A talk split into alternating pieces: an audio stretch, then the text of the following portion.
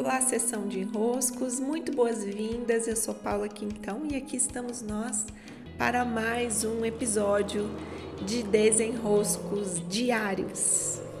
Sempre muito bom que estejam, fico muito feliz com os retornos de vocês também.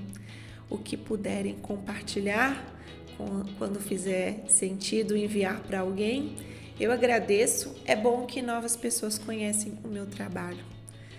Pois bem, no dia de hoje eu vou falar sobre a coerência, os tipos de coerência e o quanto muitas vezes nos impomos essa coerência sem que ela seja necessária.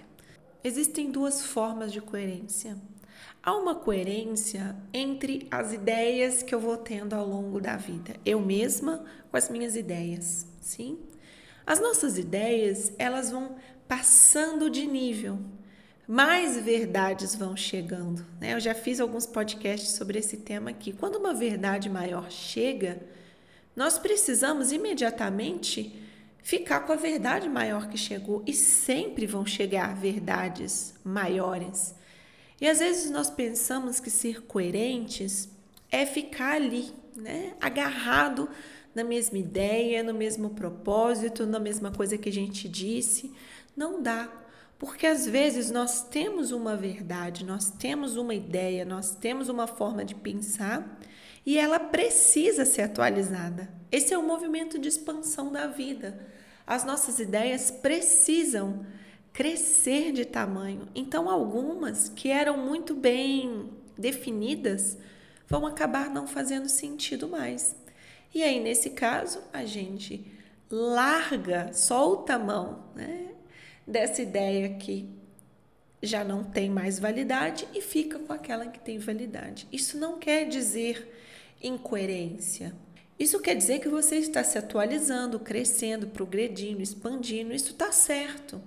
Se você deixa de atualizar um ponto de vista por causa de querer manter a coerência, você está se fazendo um mal muito grande porque você está impedindo o seu próprio crescimento, ok?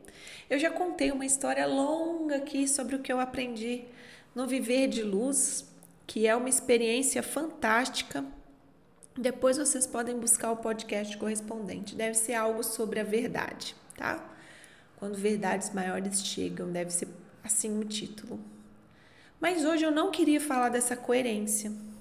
Eu quero falar de uma outra coerência a coerência entre o que nós pensamos, fazemos e falamos. Essa coerência é uma coerência que alinha três formas de expressão do nosso ser no aqui e no agora. Portanto, ela não só é possível, como ela é desejada. É como se os nossos pensamentos, as nossas falas e as nossas ações estivessem se encontrando no aqui no agora. Isso denota que o nosso ser está no lugar certo, está presente, está em coerência. E aí sim essa coerência é bem-vinda, porque ela integra, integra e, portanto, revela um fortalecimento do ser que consegue, no mesmo instante, no aqui no agora, ter um pensamento claro desse pensamento ter palavras coerentes a ele e também desses pensamentos ter ações coerentes a ele. O ser precisa estar muito integrado quando ele consegue esse nível de coerência. Então você não está ali todo se balançando, você não está dizendo uma coisa e sentindo outra, você não está falando uma coisa e pensando outra, você não está convidando os outros para algo quando na verdade você não queria nem que eles fossem.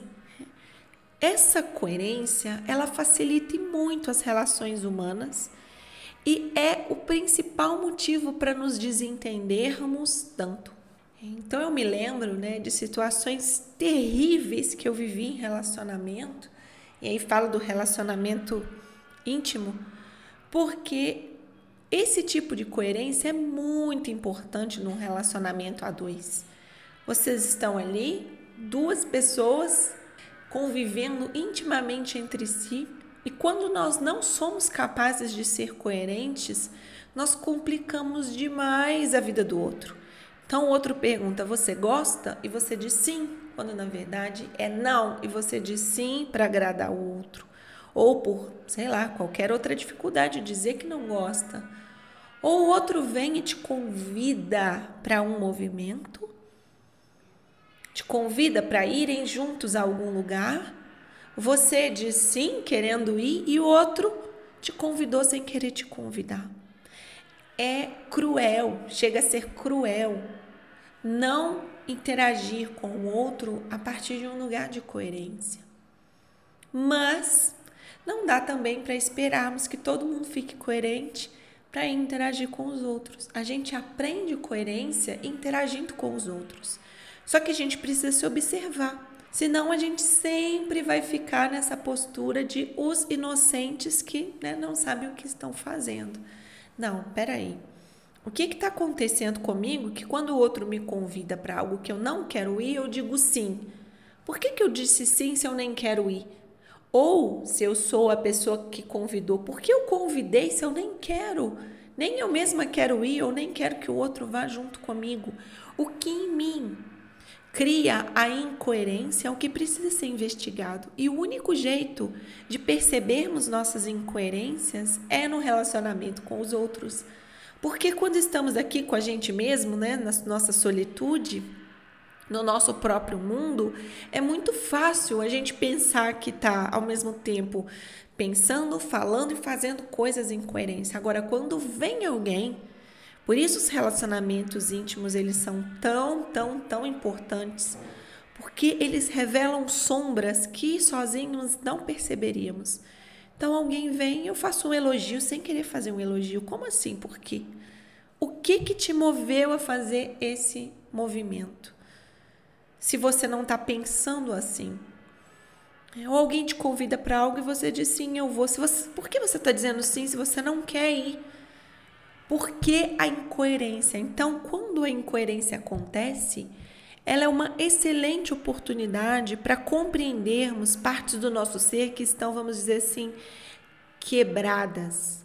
É, há fissuras ali, há rachaduras ali naquele caminho que poderia ter conectado seu pensamento, suas palavras e suas ações, porque elas não foram alinhadas. Então nós temos a oportunidade de investigar, graças às incoerências. É, as incoerências não podem passar despercebidas por nós. E aqui esse podcast não é para apontarmos o dedo para o outro, porque é realmente terrível quando os outros são incoerentes com a gente. É realmente terrível. Só que avaliar a incoerência do outro só nos faz perder tempo. A incoerência do outro precisa só ser detectada, mas não pode ser ali. A gente não pode ficar ali trabalhando pelo outro, sabe? O outro é que tem que fazer o trabalho dele. Então a gente se volta para nossa incoerência. Onde eu fui incoerente e por quê? O que em mim me fez agir desse modo, falar desse modo, se não é o que eu penso. E isso vai aos poucos desenroscando o que há em nós, trazendo clareza sobre o nosso ser, sobre as nossas dificuldades. Muito bem, sessão de roscos, espero que aproveitem essas luzes, cuidem-se, um grande abraço e até!